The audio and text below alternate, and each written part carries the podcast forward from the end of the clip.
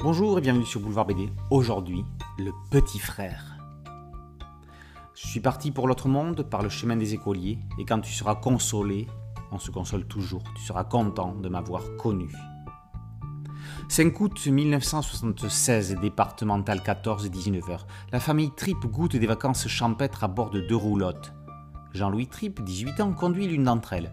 Gilles, son petit frère, âgé de 11 ans, chante à tue-tête un succès de Michel Fugain et son Big Bazar, Le Printemps. Lorsqu'il veut regagner l'arrière de la roulotte par le côté extérieur, il est fauché par une voiture venant en sens inverse. Le conducteur de cette dernière prend la fuite, laissant le jeune garçon se vider de son sang sur le revêtement routier. 45 ans plus tard, Jean-Louis Tripp a décidé de revenir pour nous sur cette tragique histoire familiale. En toute franchise et avec les mots justes, il partage son récit hanté par sa culpabilité. Il évoque cette fameuse seconde qui le poursuivra toute sa vie lorsqu'il sent la main de son petit frère se dérober à la sienne lors de l'impact avec la voiture. Il décrit le désarroi de la famille face à l'enfant couché sur la route, l'impossibilité de prévenir les secours. Pas de GSM à l'époque, mais aussi les longues minutes perdues à obtenir une ambulance adaptée à l'état de l'enfant. Il évoque également l'embarras du médecin à annoncer aux proches le décès du jeune garçon. Jean-Louis croisera le conducteur, pas beaucoup plus vieux que lui, du véhicule motorisé lors de sa disposition des faits dans les locaux de la gendarmerie. Commence pour la famille de Gilles l'organisation des funérailles avec toutes les conséquences rencontrées lors de ce genre de situation.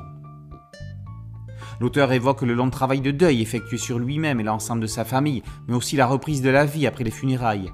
Il se pose également plusieurs questions du devenir de son frère si ce dernier avait survécu à l'accident. Bretagne, Quimper, le 23 février 1977, c'est l'ouverture du procès et la confrontation avec le conducteur ayant provoqué l'accident. C'est aussi pour Jean-Louis le fait de se demander quelle attitude il aurait adoptée s'il avait été au volant de l'autre véhicule. C'est la lecture d'une lettre de la mère adressée au conducteur de l'automobile, lettre qui ne recevra jamais aucune réponse. C'est l'inculpation, le jugement et la condamnation de la partie adverse. Tripp illustre la vie après l'accident, les années qui passent pour chacun des membres de sa famille et sans oublier l'évocation des souvenirs de son frère trop tôt disparu. Après les deux tomes d'extase, Voici une nouvelle bande dessinée où l'auteur nous confie, une fois de plus en toute franchise et sincérité, une partie de sa vie et de celle de ses proches, tout en évoquant les diverses conséquences de cet accident. Le petit frère, par Jean-Louis Tripp et par aux éditions Casterman.